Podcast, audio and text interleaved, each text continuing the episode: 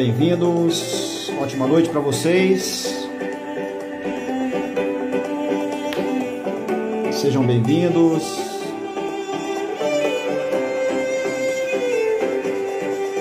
Já manda um aviãozinho para todos os seus amigos.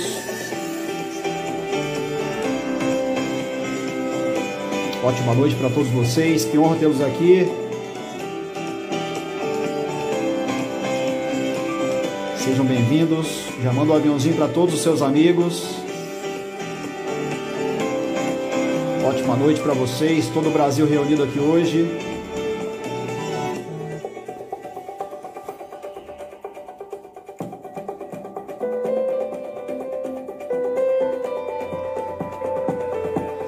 Perfeito, perfeito.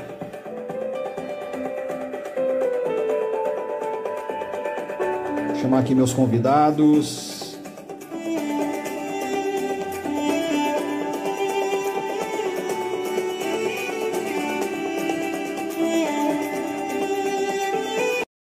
Sejam bem-vindos, ótima noite para vocês aqui. Um minutinho para a gente começar esse bate-papo enriquecedor.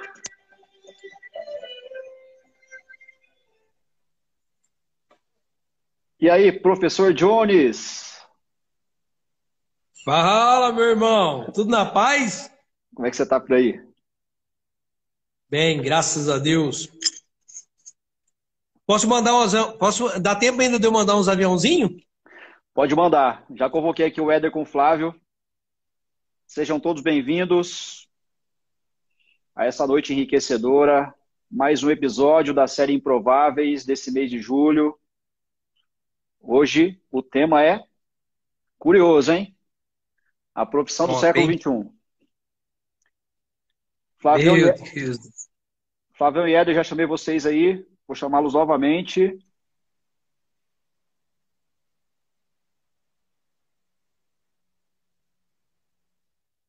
Enquanto isso, já manda um aviãozinho para todos os seus amigos.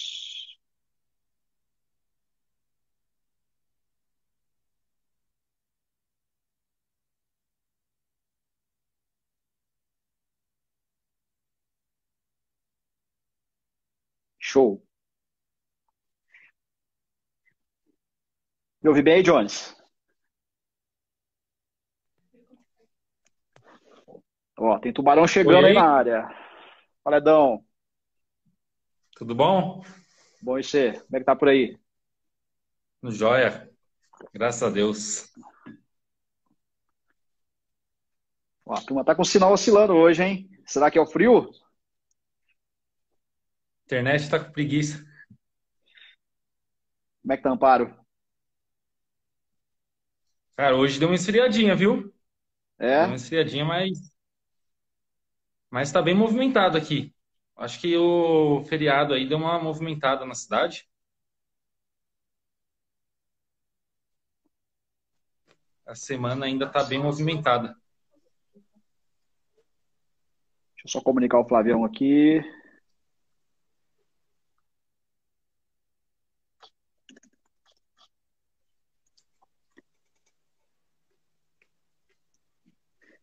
Pessoal, ótima noite para vocês. Obrigado pela conexão de vocês aqui hoje. Sejam todos bem-vindos. Deixa eu fazer uma breve introdução aqui enquanto o Flávio se conecta. Para quem ainda não nos conhece, vocês terão a oportunidade de conhecer um pouco da nossa história hoje. E nós quatro, eu, Jones, Éder Júnior e Flávio Henrique da Silva, né, nós aqui, eu, Jones, em Minas Gerais, Éder no estado de São Paulo, Flávio Henrique da Silva no estado de Roraima, lá no norte do Brasil. Todos nós passamos por uma fase de transição na nossa vida, uma fase de mudança. A gente vai compartilhar um pouquinho disso com vocês e vamos compartilhar o porquê que nós optamos em desenvolver uma carreira dentro de uma, de uma profissão que, na nossa visão, é a profissão do século XXI. A gente vai destrinchar um pouco sobre isso com vocês, perfeito? Hoje nós somos sócios de uma holding empresarial especializada em desenvolvimento pessoal e geração de networking. Hoje nós somos especialistas em desenvolvimento humano e através desse conhecimento nós franqueamos duas grandes marcas que são líderes nos seus segmentos e nós compactuamos de muito conhecimento também empresarial. Perfeito? Vou passar minha palavra primeiro para o Jones e para o Éder, para contar um pouquinho da história de vocês, quem são vocês, de onde vocês vieram, como é que foi essa fase de vocês da transição, né, até chegar no marketing de relacionamento. Fiquem à vontade. Vai lá, Éder. Começa aí, Jones. Fala, Os mais velhos primeiro. Sua, meu irmão. Primeiro para os líderes, aí, dentro desse negócio. Então vamos lá, né? Pessoal, meu nome é Jones Oliveira, né? Sou casado hoje com uma pessoa incrível, a Daiane, que é, é a âncora disso tudo, né? É uma pessoa que sempre está comigo, uma pessoa que sempre me apoiou. Graças a Deus eu tenho uma mulher incrível na minha vida. Eu tenho duas filhas maravilhosas, Ana Carolina, oito anos, e Ana Lívia, de quatro anos, né? Faço hoje o que eu faço da minha vida é, é em função do meu objetivo maior que é minha família, né? É, sou professor da rede pública e da rede estadual, né? Formei em 2013, estudei seis anos da minha vida na área de educação e sou feliz, né? Com essas profissões, tudo, sou feliz, aprendi muito, né? Aprendi demais e fui me desenvolvendo no decorrer do tempo, né? Casei, tudo, fui me desenvolvendo. Eu aprendi muito, né? E vi que a nossa vida hoje, cara, é cheia de oportunidades. E quando você tem oportunidades, você não pode deixar ela escapar pelo vão dos dedos, né? Eu conheci uma empresa maravilhosa, né? uma empresa que fez eu enxergar é, como viver melhor, como você usar a sua mente para viver melhor. E eu falo para vocês que eu estou nesse mercado há cinco anos. Há cinco anos. E o que, eu, o que eu aprendi ali com várias pessoas, com a mentalidade incrível de cada pessoa, meu Deus, você não aprende faculdade nenhuma. Nenhuma. Né? As, a amizade, inclusive a amizade que a gente tem dentro desse negócio, né? A gente tem muito mais amizade, a gente troca ideia com, com, as, com as pessoas dentro desse negócio, que às vezes a gente não troca dentro de casa. Né? Eu converso muito mais com um cara que, que é o Eric, um cara que me trouxe para dentro desse negócio, um cara que me mostrou uma outra visão. Converso muito mais com ele, todos os dias eu ligo para ele do que ligar para minha família, para vocês terem ideia. É incrível esse negócio aqui, gente. É incrível, é incrível mesmo. Hoje eu sou muito feliz, cara, com essa empresa. Sou muito feliz mesmo e agradeço demais esse cara que, que me trouxe para esse modelo de negócio. Hoje eu tenho uma, um objetivo na vida, né? Em prosperar, em ajudar pessoas a prosperarem também, né? Porque eu vejo que o nosso mundo é muito injusto, né? É, talvez às vezes eu penso assim, hoje eu penso de uma outra forma, que às vezes nem é o mundo, né?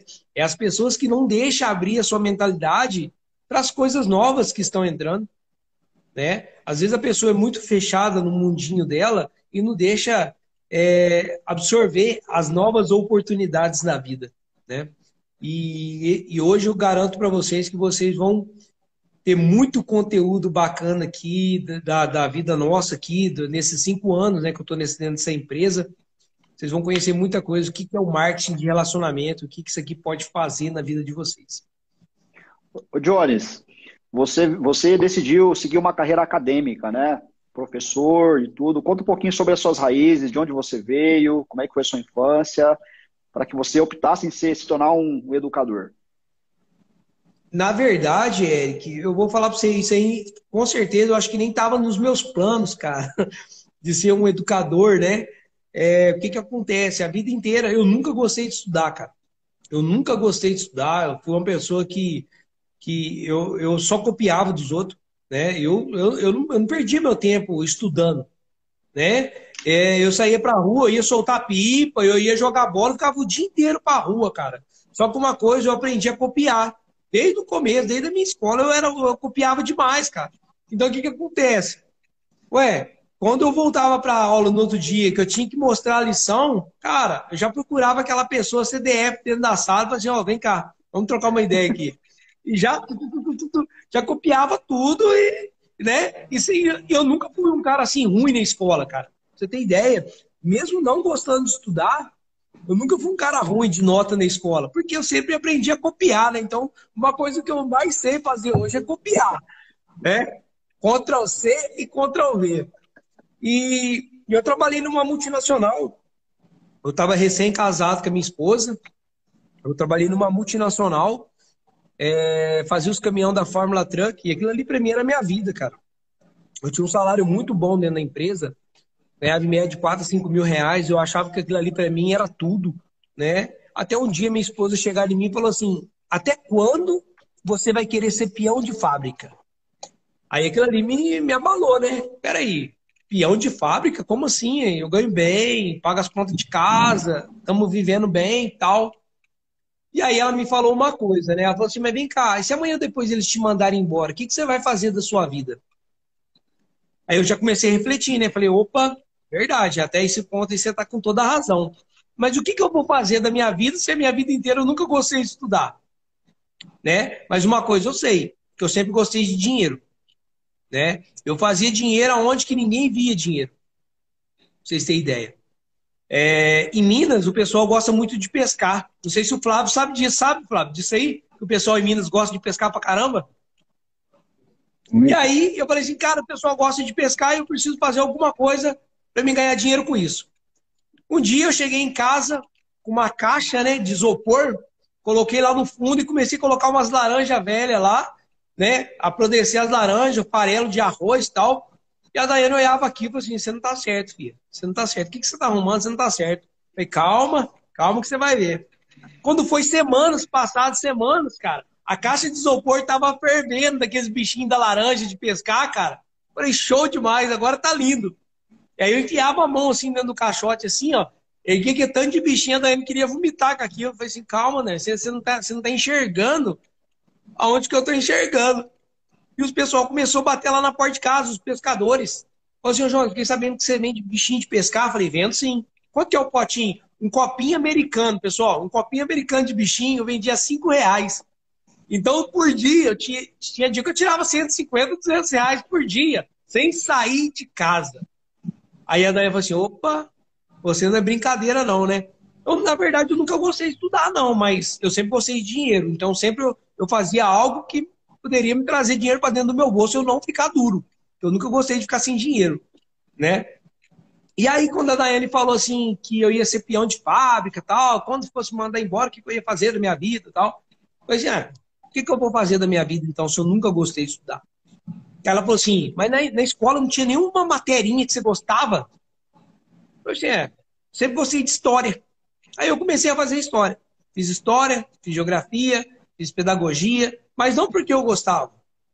Olha para você ver, olha, olha, que ironia do destino. Não porque eu gostava, eu fiz por causa da Daiane, né? Comecei a seguir a profissão tal, mas eu me frustrei muito, cara. Eu me frustrei demais com a, com a profissão da, da, área da educação, porque eu estudei média de 4 a 5 anos, e quando eu fui para sala de aula para ganhar muito pouco, cara. Eu falei, cara, isso aqui não é vida para mim, não. Eu não nasci para mim ganhar R$ 1.400 por mês. Não desmerecendo, né? a profissão, que é uma profissão linda. A base de tudo é a área da educação, né? Onde que a pessoa ali aprende, vai para a escola, se forma, é alguém na vida, é a base de tudo. Só que eu não, eu não enxergava, eu não enxergava isso como qualidade de vida. Eu não enxergava isso como qualidade de vida. Entendeu, patrão? Top demais, Jones. Ô, Jones, então a veia comercial, a, a, habilidade de venda já, já, te, já te persegue desde sempre você ter ideia, cara, pra você ter ideia. Cara, a vida inteira eu, eu gostei de vender alguma coisa. Eu nunca, eu nunca, ah, na verdade, eu nunca gostei de ficar sem dinheiro, né? E para você ter dinheiro no bolso hoje, ou você vende a sua, o seu tempo, a sua mão de obra, alguma coisa você tem que vender, né? Tem muita gente que fala assim, eu não gosto de vendas. Mas peraí, o que, que você faz hoje? Ah, eu trabalho no, na, na Magazine. Você está vendendo. Ah, eu trabalho numa farmácia. Você está vendendo. Ah, eu sou despachante. Você está vendendo. Então, tudo na nossa vida, gente, a gente está vendendo algo. Né? Mas por que não vender algo que vai te trazer qualidade de vida hoje e amanhã? A gente tem que pensar dessa forma, né? Então, quando você tem a oportunidade na sua mão, você não pode deixar a oportunidade sair entre os vãos dos dedos. Você tem que segurar ela com todas as forças. Eu penso dessa seguinte forma. Top, top. Segura, segura aí, já já nós vamos falar sobre essa habilidade comercial. Pessoal, vocês que estão aqui conectados agora, tá bom? Parabéns por vocês estarem aqui. Ó, papel e caneta para anotar tudo, tá? Então nós temos aqui um empreendedor nato que em, em algum momento se disfarçou de trabalhador de indústria, que depois se disfarçou de professor de, de ensino e agora, né, já já vocês vão descobrir o que, que o Jones faz hoje. Então, fica à vontade, irmão. Legal. É, então, meu nome é Éder Júnior, hoje estou aí com 27 anos e eu comecei na jornada do trabalho aí muito cedo, né? Lembro que por volta dos meus 12 anos, minha mãe já tinha comércio e eu sempre ia lá e ficava olhando ela, observava, queria ajudar ela e sempre ela pedia minha ajuda também, então desde 12 anos eu já nasci com esse negócio. Meus pais sempre empreendedores, né? E com 18 anos fui morar em Minas Gerais. Tivemos a oportunidade de arrendar um hotel. É... A gente arrendou, eu arrendei junto com a minha mãe. Aos 21 anos, é... arrendamos o segundo hotel e abrimos uma pizzaria nesse espaço de tempo aí, né? Então, com 21 anos, eu já estava é, com, tomando conta de dois hotéis e uma pizzaria. Mas foi nesse momento também que eu tirei duas provas, que hoje eu sei, né? Antigamente eu não sabia. Que ganhar dinheiro não adianta nada se você não tiver inteligência financeira e não adianta nada você ganhar dinheiro também se você não tiver liberdade. Porque dinheiro não é liberdade. A gente tem uma falsa ilusão, às vezes, que dinheiro é liberdade e dinheiro não é liberdade, né? E naquela época eu não tinha tempo para mim. Peraí que tá dando. Peraí que tá dando. Microfone. Microfone.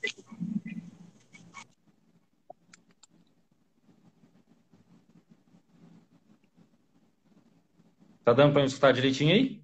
Agora foi, Adão. Manda bala. Beleza. É, eu vi que eu administrava três empresas. Eu dormia cerca de quatro horas por dia num sofazinho no canto da recepção do hotel e minha imunidade lá embaixo, todos os meses gripado, tal, tava fazendo mal para mim, né? É, eu trabalhando pra caramba, achando que tava feliz e não tava. E ali eu também, tudo que eu ganhava, eu gastava. Não tinha inteligência financeira, gastava não sei nem com o que, hoje eu não sei nem o que, que eu gastava, às vezes não era nem comigo, mas eu gastava, né? E com 24 anos eu me casei, com hoje, que nem o Jones falou, é, mulher que é tudo na minha vida também, que eu estou onde, onde eu estou hoje por causa dela, né? E era o meu sonho casar. O meu sonho sempre foi casar. Casei com 24 anos, realizei meu sonho, mas junto com os meus sonhos também veio os meus maiores desafios. Naquela época eu a gente encerrou o contrato dos dois hotéis e alguns meses depois eu deixei a pizzaria também. Deixei todos os negócios da família e fiquei desempregado durante um ano. Um ano aí fazendo alguns bicos, é, enfim, me virando para tentar colocar dinheiro dentro de casa também, né? Muito preocupado com ter tirado minha esposa da casa dela, tal, aquela preocupação, recém-casado.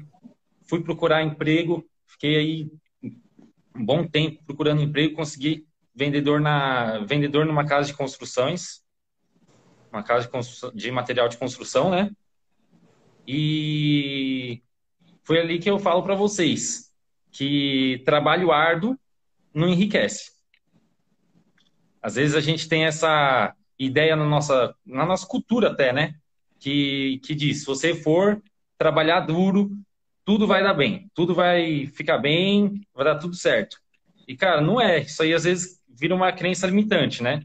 Porque eu acordava todos os dias, tinha que trabalhar, voltava, fazia uma horinha de almoço correndo, voltava para trabalhar, ficava estressado do meu dia, chegava em casa de noite, é, só tinha ânimo para deitar e no final só pagar as contas do mês, né?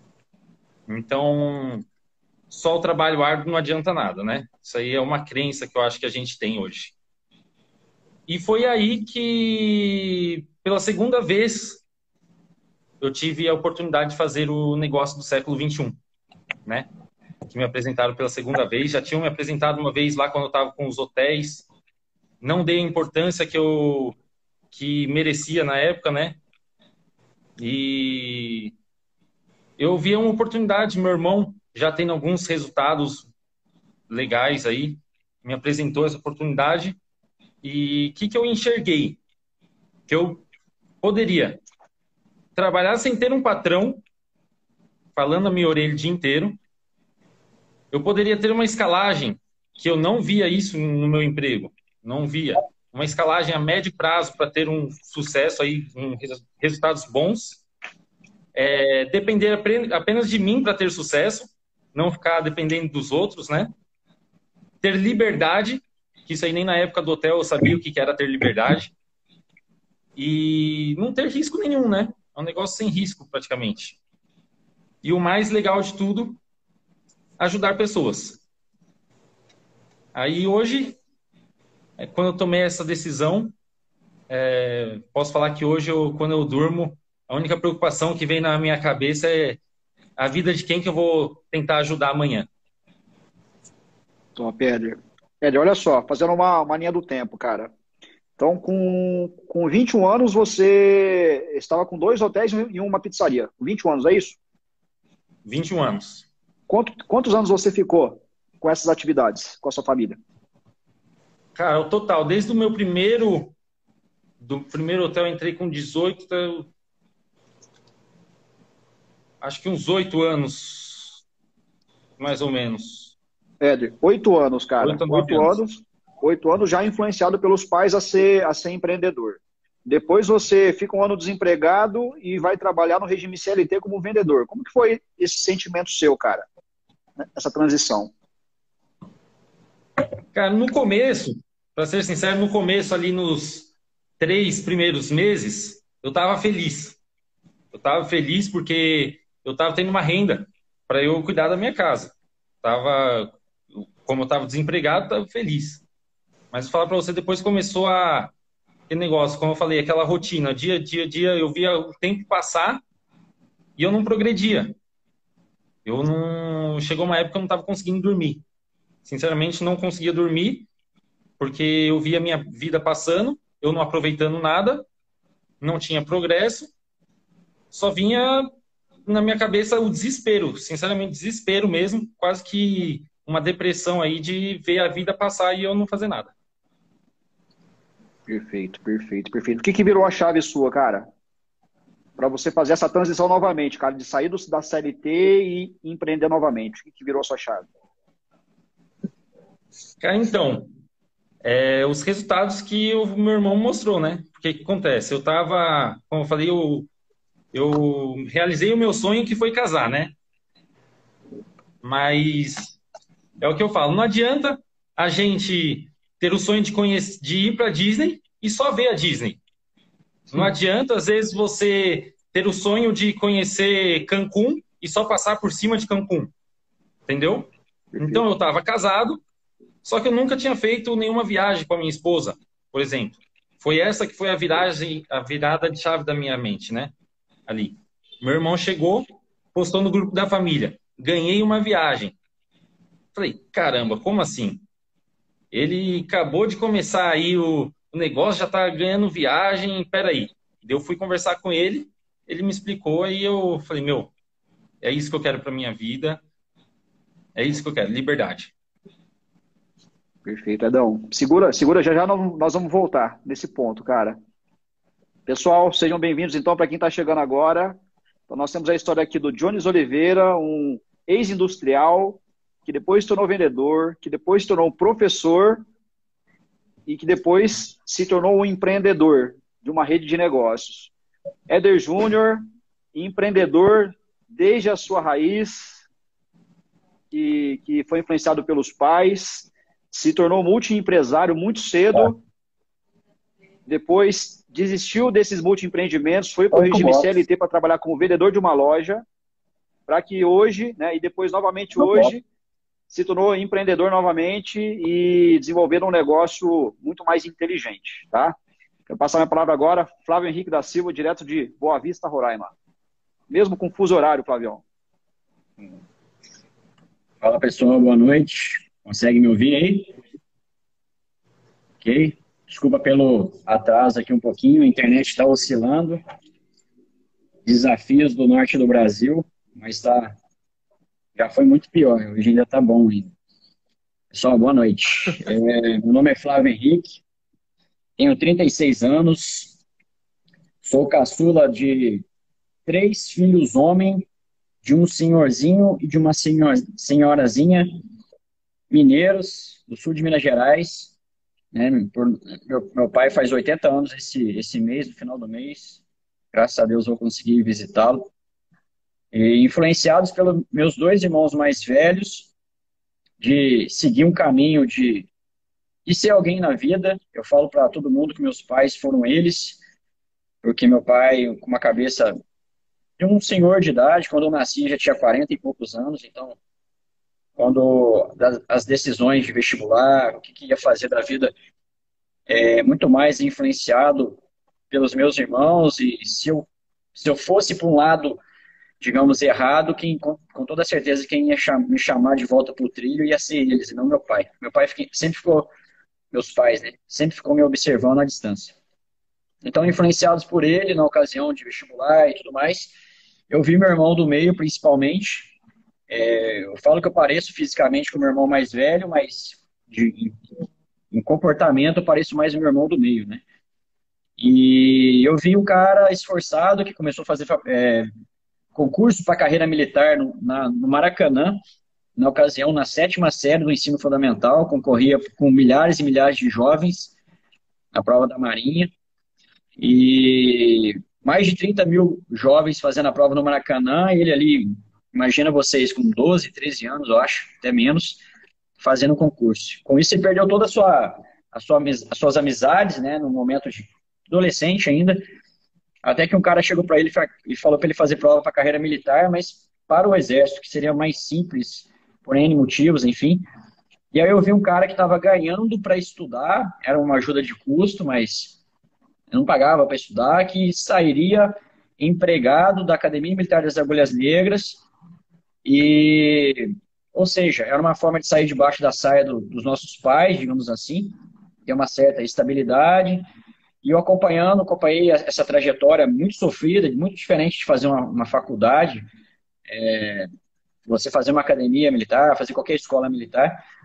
E também o meu irmão mais velho, que é formado em Direito. Né? Então, como é que foi minha história? Eu acompanhei o, esse legado do meu irmão do meio, comecei a fazer concurso para carreira militar também, fiz quatro vezes a mesma prova que ele fez, tem limite de idade, 20 anos. Passei duas vezes, não fui chamado, é, fiquei na lista espera, não fui chamado, e fui pro, pro convencional. Gostava de números, gostava de matemática, gostava de física, fui fazer engenharia em Varginha, sul de Minas Gerais. Fiz sete meses, gostava de matemática, gostava de física, estava gostando dos seis primeiros meses. Foi quando me dei conta que eu ia pegar todo o dinheiro que eu trabalhava numa fábrica de calça jeans, eu ficava o dia inteiro lixando calça jeans. Na época estava em moda aqueles é, desgaste natural da calça, aquele aspecto envelhecido. Eu, eu fazia esse trabalho na fábrica. Rapidamente eu subi de cargo na empresa, fiquei um pouco menos braçal, um pouco mais. É, menos braçal um pouco, mas ali caiu a ficha que eu ia ficar cinco anos pagando a minha faculdade. Meu pai nunca teve condições de pagar a faculdade pra gente. E ia brigar no mercado aqui fora depois de cinco anos. Eu falei, cara, não, não vou, vou voltar para os concursos. E aí a carreira dos sargentos, né, um nível tecnólogo hoje, tinha mais possibilidade até 24 anos. Fiz a prova com com 20, passei, comecei o curso com 21, me formei com 22. Na ocasião, namorava uma garota é, da cidade de Varginha, resolvi ficar próximo de casa e escolhi Pouso Alegre. E ali começam as deucidências, né, de conhecer pessoas que, que hoje estão comigo desenvolvendo o negócio da minha vida. Eu falo que o negócio da minha vida é o negócio do século XXI, né? Então, me, me formei na, na, nessa escola militar, de pronto entendia que eu precisava construir algo paralelo, já que financeiramente a carreira do militar em geral já não é tão interessante, muito menos a esse nível tecnólogo que eu, que eu havia passado, mas era uma forma de eu ter minha estabilidade, né, que eu acreditava bastante na época. Foi quando eu comecei a faculdade de Direito do Sul de Minas, em 2010, me formei em 2014, colei grau em 2015, e, e ali eu iria iniciar o mundo de concurseiro novamente, né, então comecei a me preparar, comecei a ler livros de como passar em concurso, Alexandre Meirelles, William Douglas, como passar em provas de concurso, sabia desde posição do pé, da mão, como chutar, como fazer mapa mental, como fazer um organograma de estudo, enfim, profissional. Eu acredito que concurso público hoje também é, é o cara ser profissional, né? Tem pessoas que vendem carro e fica por conta, o marido toma conta da casa, a esposa é, de tudo, aliás, a esposa só vai estudar, ou vice-versa. E aí surgiu a oportunidade, já estava oito anos em Pouso Alegre, precisava oxigenar o ambiente, e o militar ele ganha dinheiro nessas transferências. Foi quando eu falei, cara, é, chegou a hora, vou pedir transferência. Meu irmão estava em Manaus, erradamente, coloquei Manaus, primeira opção, Boa Vista, segundo, e uma cidadezinha do interior do Rio Grande do Sul, chamada Rio Grande, como terceira opção. Deu incidência de novo, caí, acabei caindo em Boa Vista. Se eu tivesse caído em Manaus, eu acho que não seria tão bom assim, estar em grande, violento, enfim mas Deus de novo orando por mim, né? Vendo, olhando por mim. E aí, sete meses aqui em Boa Vista, já parecia que quando é igual que a gente vai correr para disputar a bola, jogando bola, você vai disputar a bola, você não, não quer disputar a bola, você tira o pé e não, não, não divide a bola. Parecia que estava faltando algo a mais para que eu realmente colocasse todas as minhas energias no, no meio dos concursos. Foi quando eu descobri que não era aquilo que eu queria. Eu queria algo parecido com o que o Fábio Jones a gente mencionou aqui, eu queria a qualidade de vida. Foi quando eu descobri que, a minha, o meu verdadeiro legado é são dois, né? Eu ter realmente esse dom do meu nariz, eu ter liberdade e a possibilidade de fazer algo que faça sentido na vida das pessoas. Com todo carinho e respeito aos todos os militares, não é a carreira militar que ia me proporcionar isso. Foi quando eu iniciei um negócio do século XXI, chamado, né, um convite para uma pessoa próxima, que no passado realizei essa, essa mesma atividade numa outra empresa. É, na ocasião, ficou guardado no meu coração alguns conceitos com desenvolvimento pessoal. Eu nunca fui um cara que gostei de ler, mas depois que eu comecei a estudar assuntos relacionados ao desenvolvimento pessoal, pessoal. Confesso que eu estou cada vez mais empolgado né, livros de desenvolvimento pessoal em geral, liderança, é, inteligência emocional, é, oratória, enfim, vários assuntos que eu costumo dizer, é, plagiando aí o Murilo Gun, que fala, a gente está se municiando de ferramentas que em qualquer posição você faz sentido, né? Você, é, inteligência emocional, liderança, oratória, saber sobre vendas, saber sobre é, gestão financeira, como diz o Fábio aqui, enfim, ferramentas que você leva para a sua vida. Me apaixonei completamente por esse modelo de negócio, vem desenvolvendo há quatro anos, e o grande ponto de cair a chave, alguns, né, são várias viradas de chave. É, eu ouvi recentemente, na verdade eu ouço todos os dias quase isso, alguns militares, mestres, falando assim, pô, cara, só falta 15 anos. E aí fica um negócio muito maluco na minha cabeça, assim, desde quando a gente nasce, a gente está morrendo. E a pessoa está tá torcendo para passar rápido o tempo para aposentar, ou seja, então ela está tá torcendo para ir morrendo rápido, porque para mim faz sentido você ter dinheiro, ter saúde, agora, não lá na frente. Né? Então, é, Muita gente se apega, no meu caso, à aposentadoria do Exército, que aposenta cedo, com 50 e poucos anos, e com uma certa estabilidade, mas foi o que caiu uma ficha recentemente, seguindo como de praxe todos os dias os stories do Flávio Augusto, acabei de ler um livro dele, inclusive, é, ponto de inflexão, recomendo a todos. Foi quando ele fala, alguém perguntou para ele assim: você não pensa em aposentar? Um cara bilionário, né, estimado em 5 bilhões o, o patrimônio dele. Ele falou assim, quando eu morrer. Aquilo ali virou minha chave, quebrou 90% da minha ansiedade para que as coisas dê, deem certo, rápido, no sentido financeiro e outros aspectos que o Fabão e que o Jones falaram. Então, se eu coloquei na cabeça que eu vou fazer esse negócio independente de resultado, tirou uma carga de ansiedade, de muita coisa. Então, hoje eu venho fazendo, sim, quero melhorar as condições financeiras. E o que o Fábio muito bem falou aqui.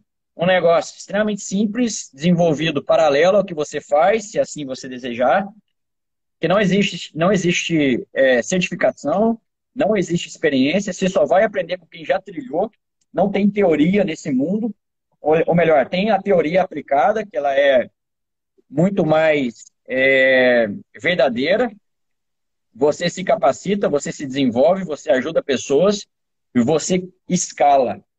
Como assim escala? Eu mergulhei no mundo do empreendedorismo e eu fui, eu fui aprender na, pra, na, na prática, quando a gente é, decidiu montar uma Cross Experience, é aí que eu fui entender a dificuldade que é no Brasil, a dificuldade que é empreender no convencional. Né? E, e aí você imagina que para você crescer um negócio convencional, para você crescer você precisa dobrei o tamanho na quantidade de alunos, por exemplo, na, na, na, nossa, na minha academia.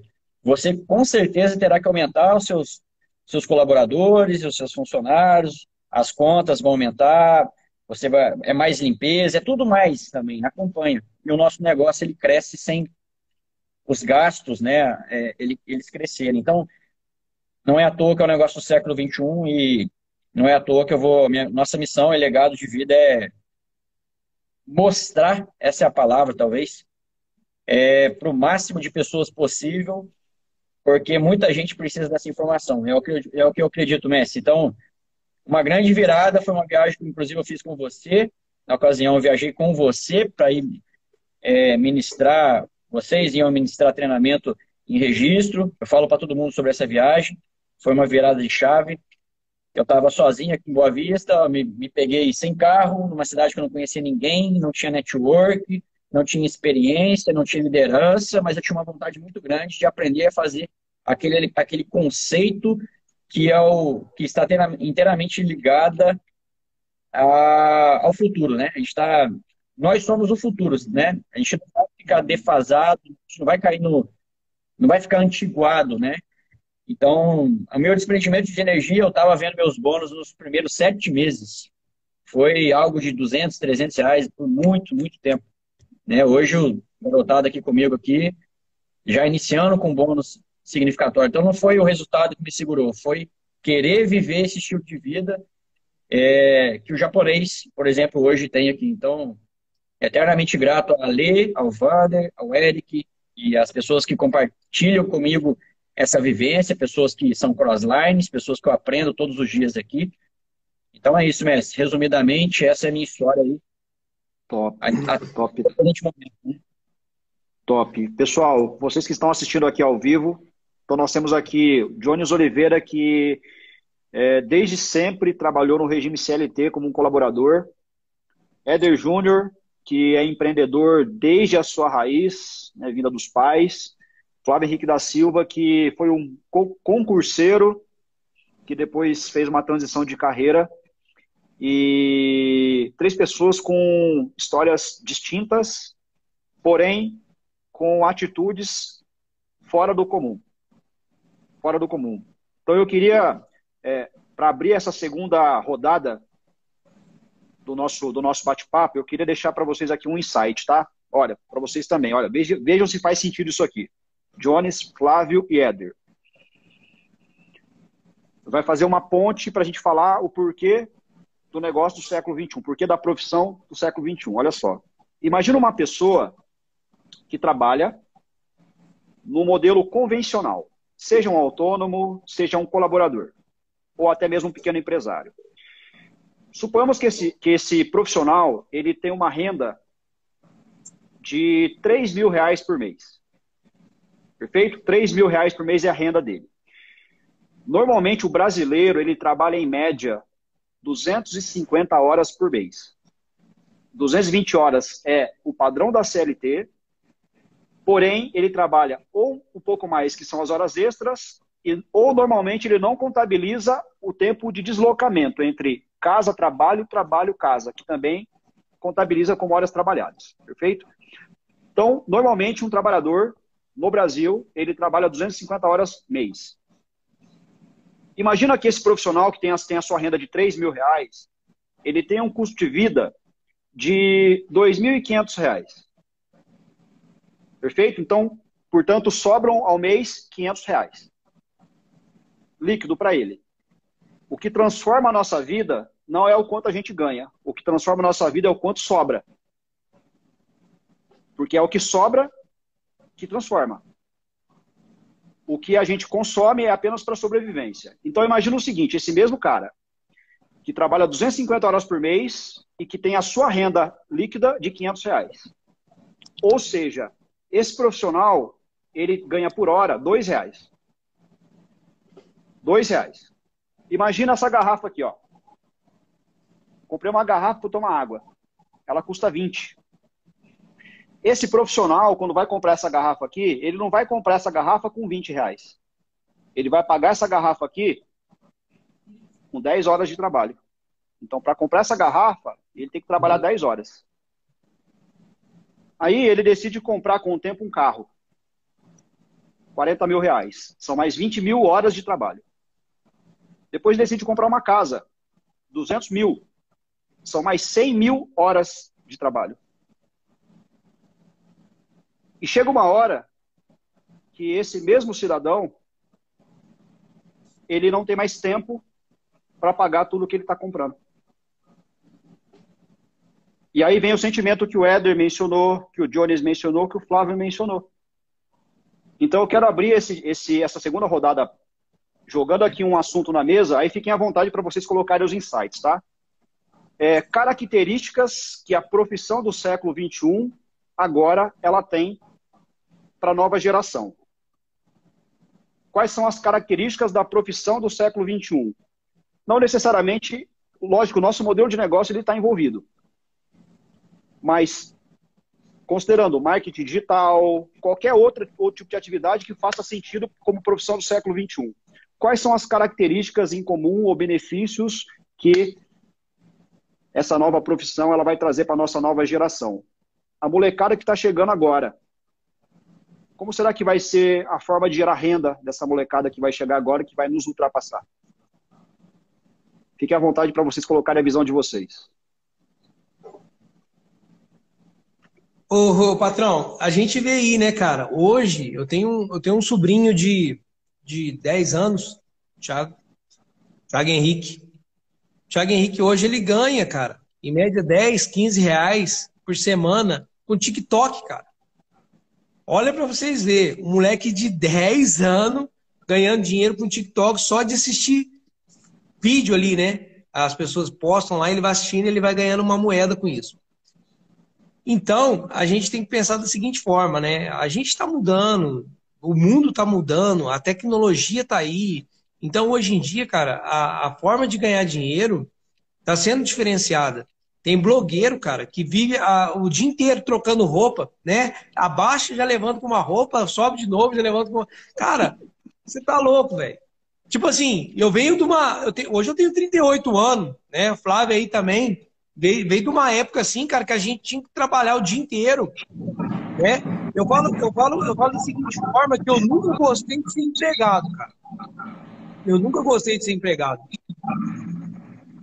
Eu, com, com, 17, com 17 anos, eu, a primeira coisa que eu montei na minha vida foi uma bicicletaria. Sem entender de bicicleta, eu montei uma bicicletaria. Eu saí do, da área azul, o primeiro emprego meu foi área azul, né? Trabalhei de área azul, com 14, 15 anos, trabalhei de área azul, trabalhei mais de um ano na área azul, saí da área azul, peguei aquele dinheiro e abri uma bicicletaria. E eu não sabia mexer com bicicletaria, não sabia trocar um pneu, não sabia trocar uma câmara de ar. E aí eu falei assim, cara, e aí, o que, que eu vou fazer? Aí tinha um carinha lá na rua lá que ele fazia, gostava muito de bicicleta, essas coisas, eu chamei ele para trabalhar comigo. Falei assim, ó, vamos trabalhar comigo, tal, eu te dou uma porcentagem, todo pneu que você arrumar, furado que chegar lá, eu te dou uma porcentagem do pneu. Olha para você ver, cara, com 16, 17 anos né? Então eu falo que eu nunca gostei de trabalhar para ninguém, cara. Sempre gostei de ter meus próprios negócios. E tempo atrás agora, o Pouso Alegre também, tempo que eu estava em Pouso Alegre, é, eu trabalhava muito forte com uma um site de pipa. Pipa. Eu vendi em média por semana mais de 400 pipas por semana. Linha, carretel. Falei, cara, esse negócio vai ser incrível. Comecei a buscar mercadoria em São Paulo, né? Sempre abastecendo o site ali, o Instagram, né? Na verdade, Instagram, nem o site, o Instagram, né? Carol Pipas, coloquei o nome mais velho da minha filha, Carol Pipas.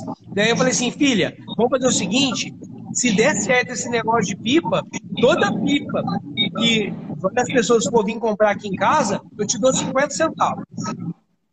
Ha! A menina ficou louca, velho. A menina de 8 anos falou assim: Ó, oh, pai, é isso mesmo, né? É, pode ficar tranquila. E toda pessoa que ia lá em casa comprar as pipas, ela já chegava, ela já ficava na porta, né? Esperando. A pessoa, às vezes, nem ia embora. Ela fala assim: pai, deu 50 centavos. Vendeu mais uma, meus 50 centavos. falei, filha, você não precisa falar isso, né? Deixa o pessoal ir embora tal. Aí depois você me cobra os 50 centavos, né? Então, desde cedo, cara, já vem esse, esse, esse fator de, do empreendedorismo dentro da minha cabeça, né?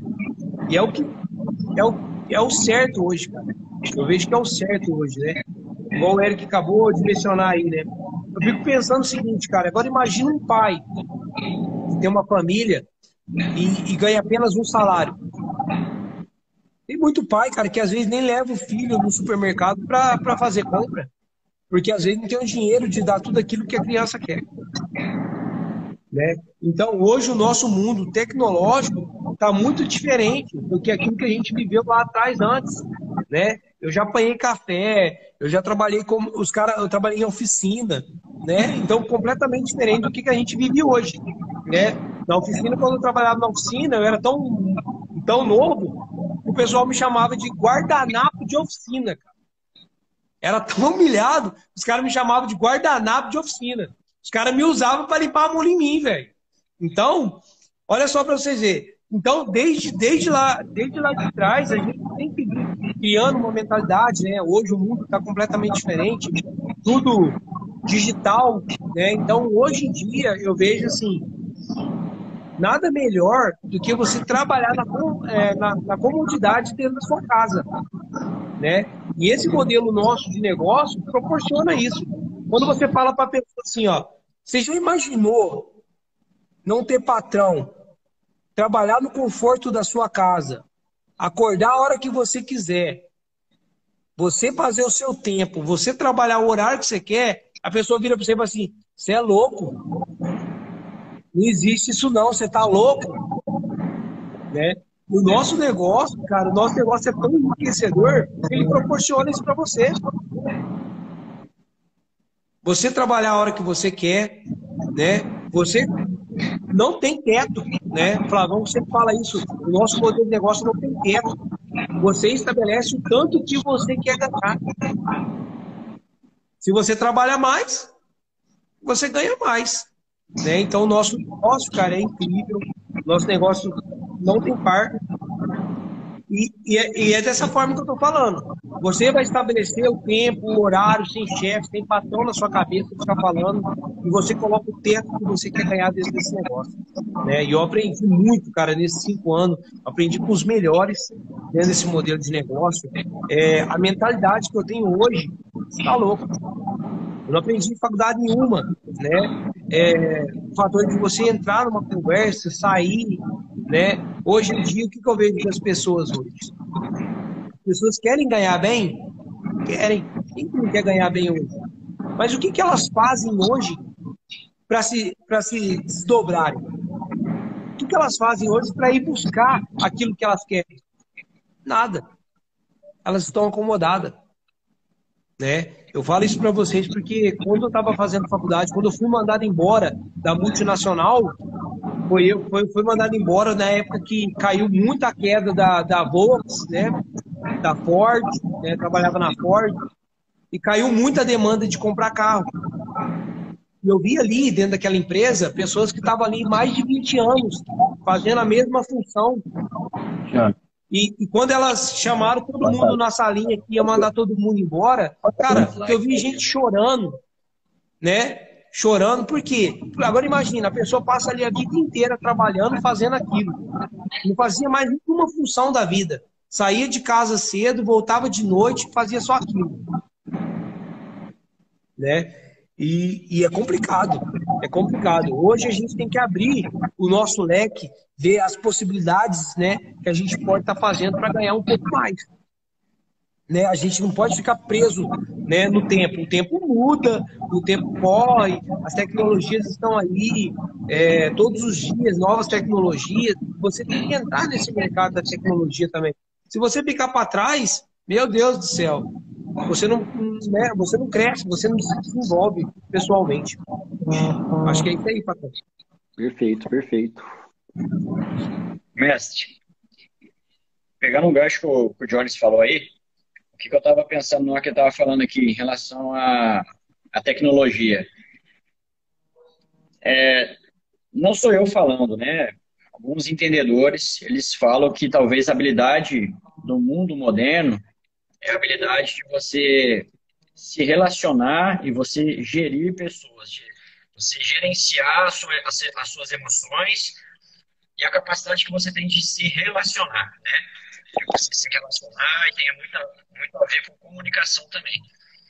Então, imagina esse negócio que foi considerado o negócio do século XXI. Lá, alguns anos atrás, acho que uns 10 anos atrás já, tinha, já era considerado, né?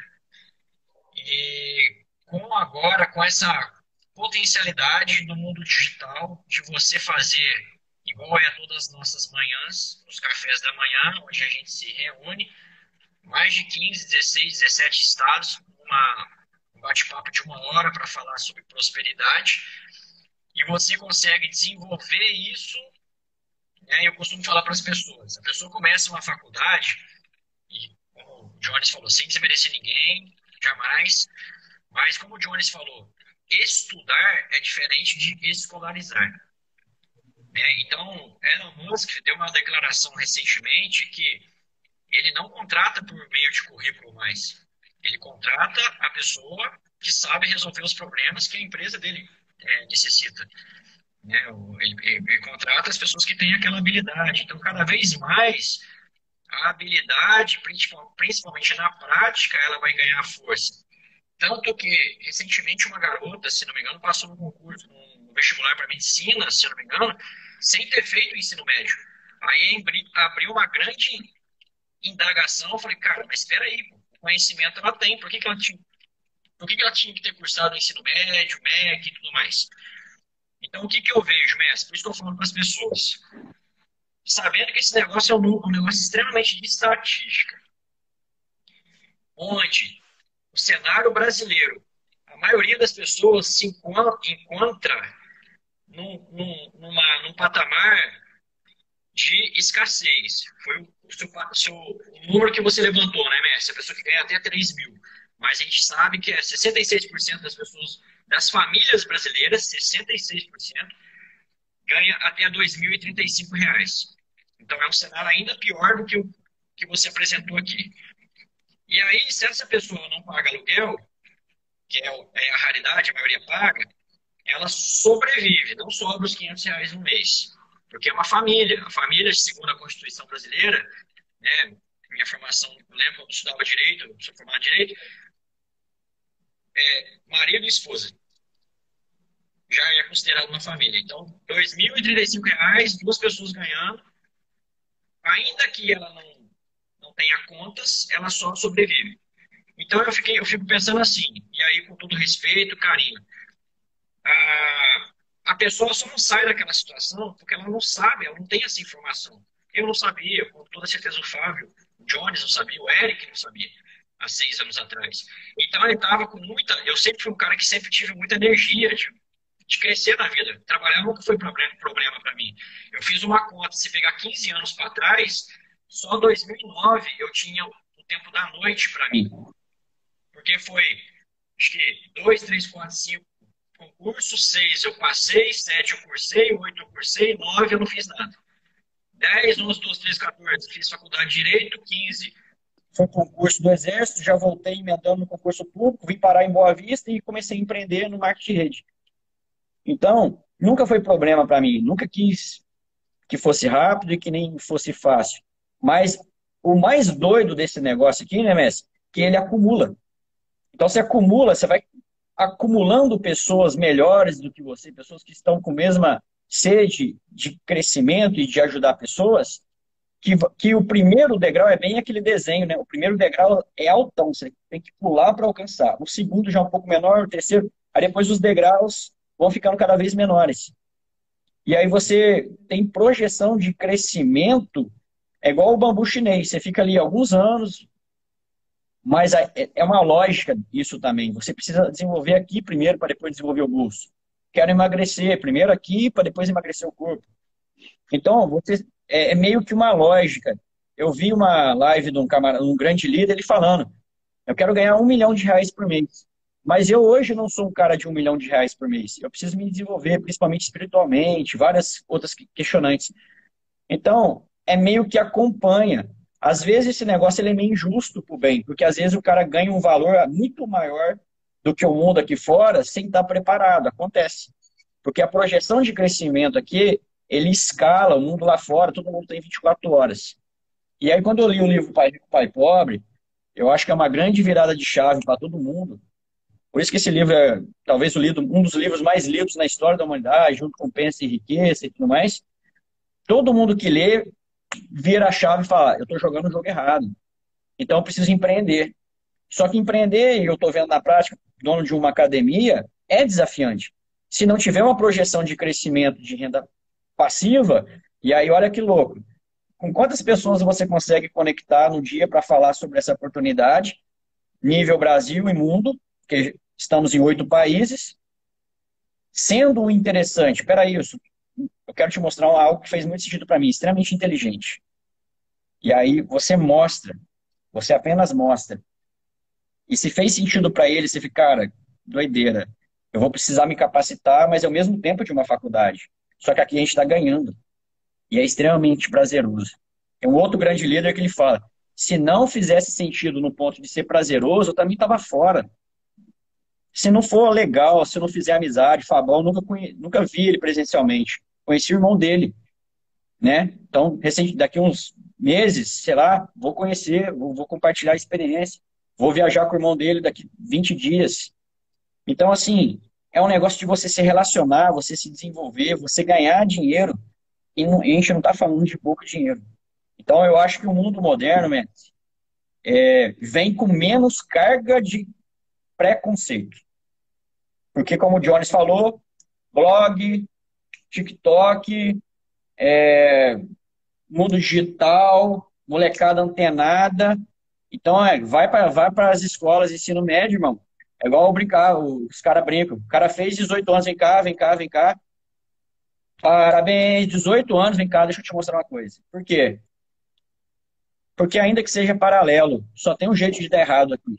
E o errado aqui, o errado aqui, talvez é muito maior do que o certo aqui fora, em termos financeiros. O errado é cinco anos, ele, ele se ele não desistir, cinco anos ele começa a colher um negócio surreal, mas muito antes disso ele, ele se desenvolveu mentalmente. Então, é realmente uma missão de vida levar isso para o máximo de pessoas e aí não está no nosso controle o que, que a pessoa vai ficar com essa informação, mas está muito no nosso controle oferecer para as pessoas queridas, para as pessoas desconhecidas, e é para isso que a gente está aqui também.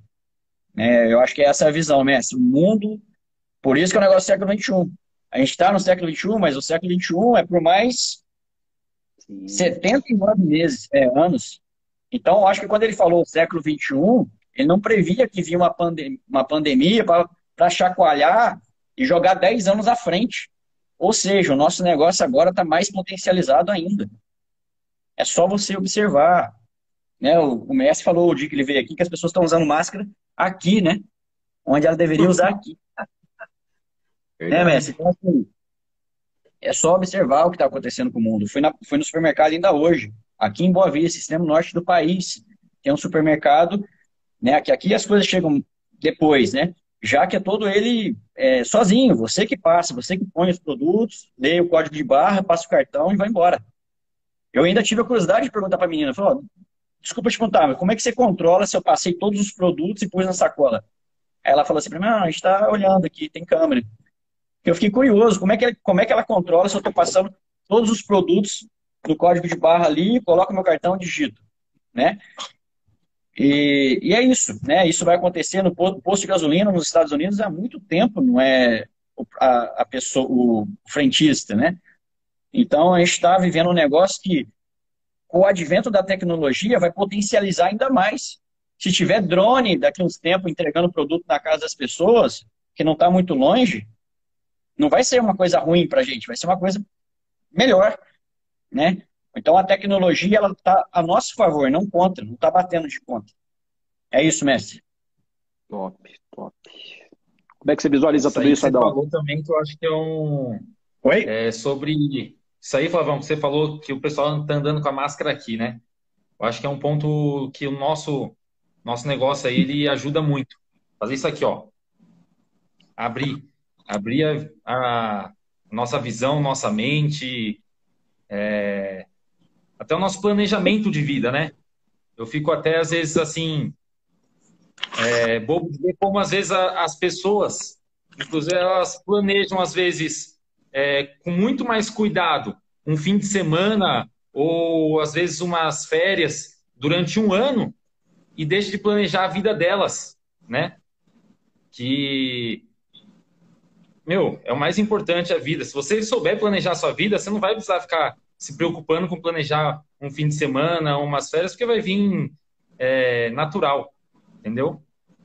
E essa é, essa moçada que está vindo agora aí também, eu acho que o nosso negócio, o que tem de diferencial, é isso aqui, ó, conversar um com o outro, dialogar, a gente conhecer, trocar informações, né? O, teve um cara, quando estava no hotel, há uns oito anos atrás, ele chegou e falou assim: Meu, quem quer ter sucesso no futuro vai ser a pessoa que souber se comunicar com outras pessoas. Isso aí ficou na minha cabeça, não sai mais da minha cabeça. Eu acho que hoje a informação, tudo, você pega, pá, pá, pá, pá, pá pronto, tem informação aqui, manda. Às vezes a pessoa não vê nem seu rosto, mas isso aqui é um diferencial nosso que a gente consegue é, lidar com as pessoas, a gente tem esse desenvolvimento ainda, né? Olha só, gente, eu quero promover mais uma reflexão aqui, dando sequência para o que eu mencionei, e aí eu já, já levanto a bola para vocês deixarem as mensagens finais, tá? Olha só. Nós estamos no século 21, certo? A nossa geração, da nossa idade aqui, entre nós, não é a geração que vai dominar esse século. Nós estamos na transição desse século. Por isso que existe tanto paradigma. Na, no século anterior, que foi onde os nossos pais viveram, a relação de troca de tempo por, por salário, por renda, era mais significativo.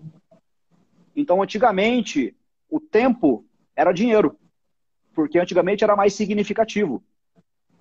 Hoje não mais. Hoje o tempo não é mais dinheiro, porque hoje o dinheiro está escasso. O dinheiro perdeu valor. A cada ano o dinheiro perde mais valor. Então hoje o, o, o tempo é vida. Então, tempo não é dinheiro. Só que dinheiro, hoje, é tempo. Por que, que eu digo isso para vocês? Porque com dinheiro, você produz mais tempo.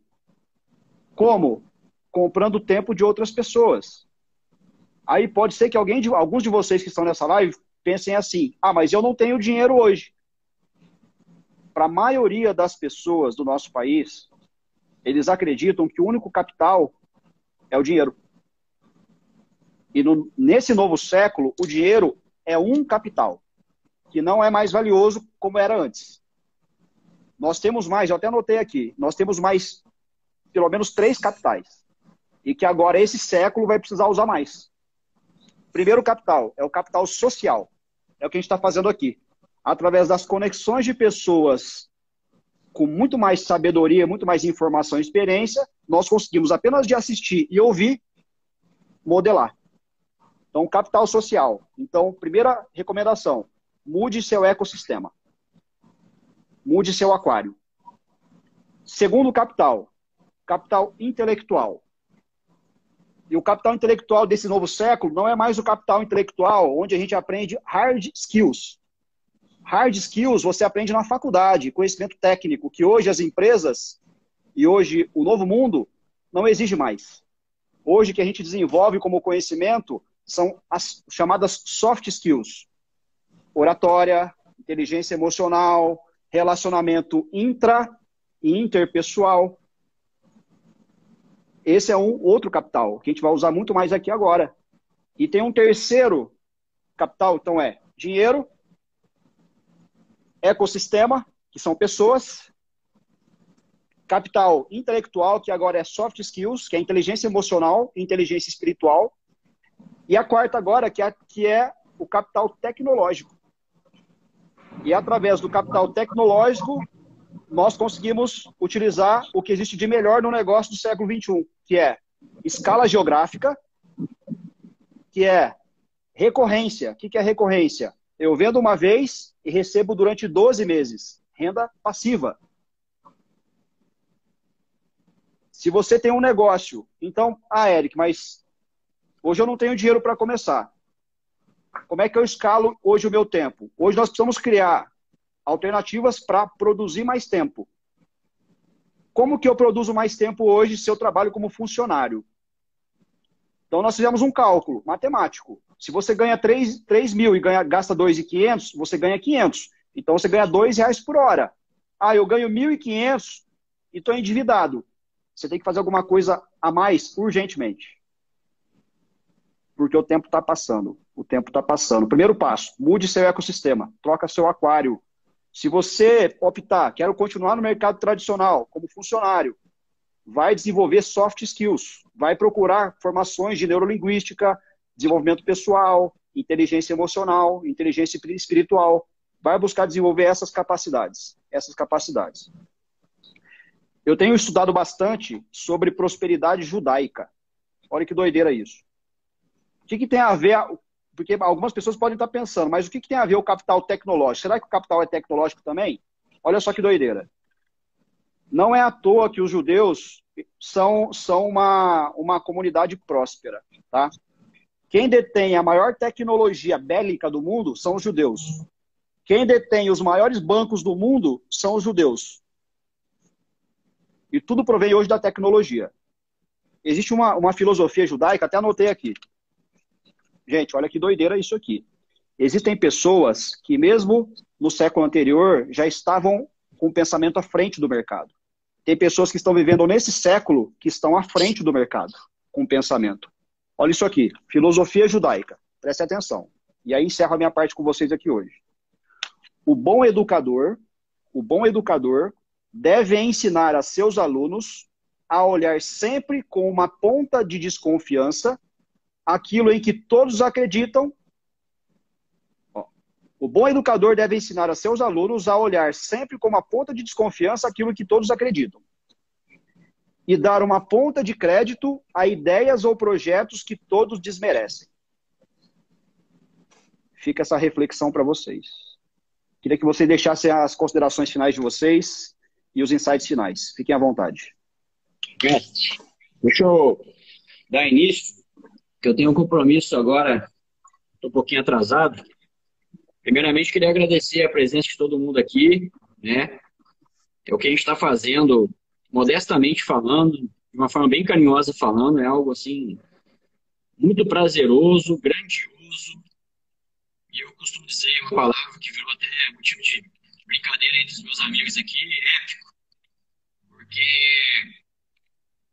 é, se eu pudesse transmitir para vocês, materializar para vocês a satisfação que é estar na presença de vocês aqui, eu tive que diminuir a luz aqui com o computador. A Jaque levou lá para o box, que eu estou indo lá para o box é, fazer, ministrar um, enfim, uma apresentação. E queria agradecer a presença de vocês e, e ficar com uma reflexão, pegando o gancho que o Messi falou aí. É, o que a gente mais vê, mestre, são pessoas que vão passar pela vida aqui, mestres, né? As pessoas vão passar pela vida aqui e elas não vão ter uma sensação de, de deixar algo né, para as outras gerações, para as pessoas próximas. Não estou falando nada financeiro. O que a gente mais é, presencia são milha e a gente tem os números 85% das pessoas, 95% das pessoas não têm uma vida legal, financeira, espiritual, enfim, todos os aspectos. E grande parte, isso é o que é o mais curioso, a maioria das pessoas, elas não sabem disso. Né? Elas não sabem. Quando você é, consegue mostrar isso para a pessoa, é como se, você, como se ela tivesse descoberto a vida. Porque ela está vivendo o mesmo ano já faz alguns anos. E ainda que ela tivesse satisfeita, é, não, não faz sentido ainda que ela estivesse satisfeita. Imagina ela estando insatisfeita. Então, mestre, eu, muito fato que você falou, né? O livro do Flávio Augusto, Ponto de Inflexão, ele fala sobre isso. Ele foi a vida inteira contra o que as pessoas falavam para ele. Vários momentos, por isso que ele nomeou 10 de tomada de decisão, ruptura e, e, e o que era para ir para cá foi para cá e poderia dar tudo errado, mas o que ficava no conceito dele era, eu, eu quando as pessoas me chamavam de maluco, para mim eu tava, pô, acho que eu tô certo. Exatamente o que o Messi falou aí. Então, assim, maluco talvez é você viver uma vida sem propósito, vivendo na mediocridade, né? as pessoas fracas de espírito, porque o que é o errar? O errar, no meu ponto de vista, é não tentar, porque as pessoas vivem como se elas fossem viver eternamente. Né? Então, enquanto vivemos, nenhum fracasso será definitivo. É quantas vezes você precisa levantar. Só que, às vezes, a gente precisa de uma única vitória e ninguém vai lembrar dos fracassos. Jordan fala muito isso. Né? Ele fala que todas as bolas, que as cestas que eu perdi, ninguém lembra. Lembra só das que eu acertei. Então, o grande chamado para vocês é estudem sobre esse modelo de negócio.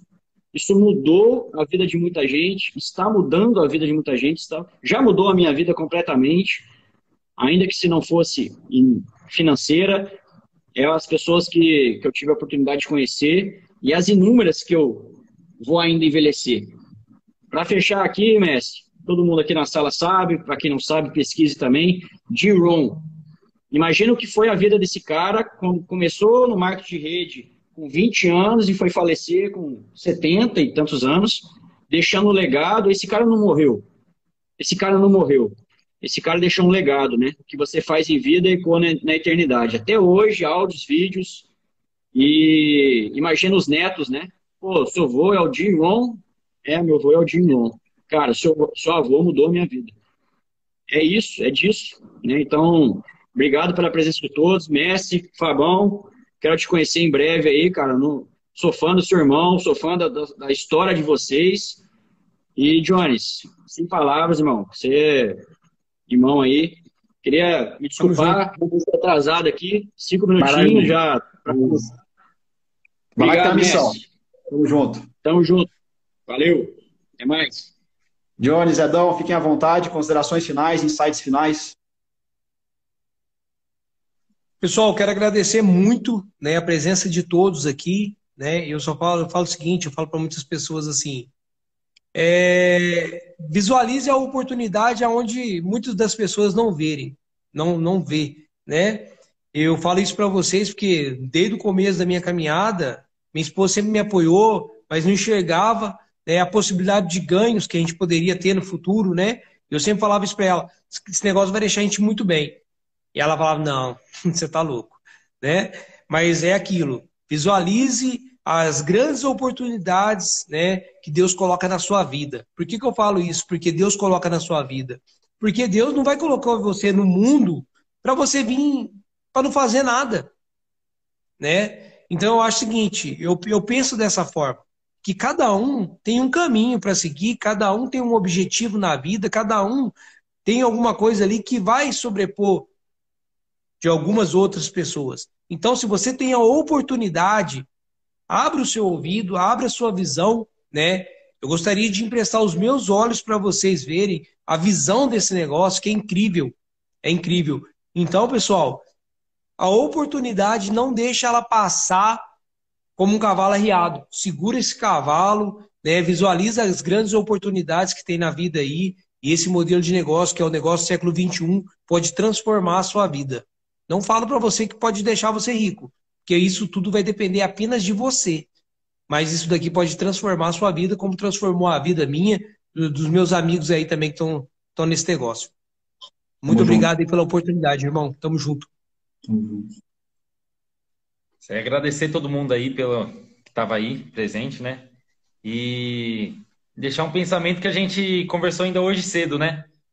Aquela historinha. Por que que ah, o peru cortado lá na bandeja, né? Ah, sempre tem a receita do peru cortado na bandeja e foi passando de tradição para tradição. E por que que tava cortado, tinha que fazer cortado na metade e tal? Porque antigamente era um forno pequeno, mas ficou na todo mundo foi fazendo, foi fazendo até que foram descobrir isso aí, a última pessoa sabe lá quantas gerações depois foi perguntar, né? Por que que corta? Aí foram descobrir, ah, eu sempre pensei que era para fazer, ou seja, foi seguindo todo mundo, né? E na sua história, é que você fala que quando você conheceu esse negócio, você fala que é o cara mais desconfiado, né? Então imagine se você não tivesse desconfiado, né, disso aí. Então, acho que o mínimo que a gente tem que fazer é permitir permitir essa desconfiança e tentar às vezes pesquisar um pouquinho mais sobre o assunto, que eu tenho certeza que tem o, o poder aí de mudar a história de muita gente. Obrigado. Jones, obrigado, Edão, obrigado, meus irmãos. Parabéns a vocês que estiveram conectados aqui nessa noite, até hoje, até agora, né? E a minha mensagem para vocês é a seguinte, né? Quero que vocês reflitam isso. Hoje nós somos aqui os mensageiros para deixar essa mensagem para vocês refletirem, tá? Os mensageiros nunca serão maiores do que a mensagem. Reflitam. Reflitam. Nós somos apenas os mensageiros para vocês hoje aqui.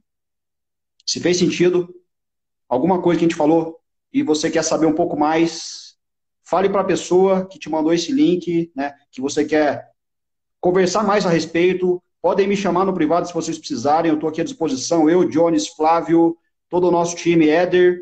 Obrigado a vocês pela conexão, obrigado time que está aqui até agora. Tamo junto. Próxima quarta-feira temos mais um episódio. Valeu, meus irmãos. Tamo junto. Valeu, valeu, valeu. Valeu, patrão. Valeu.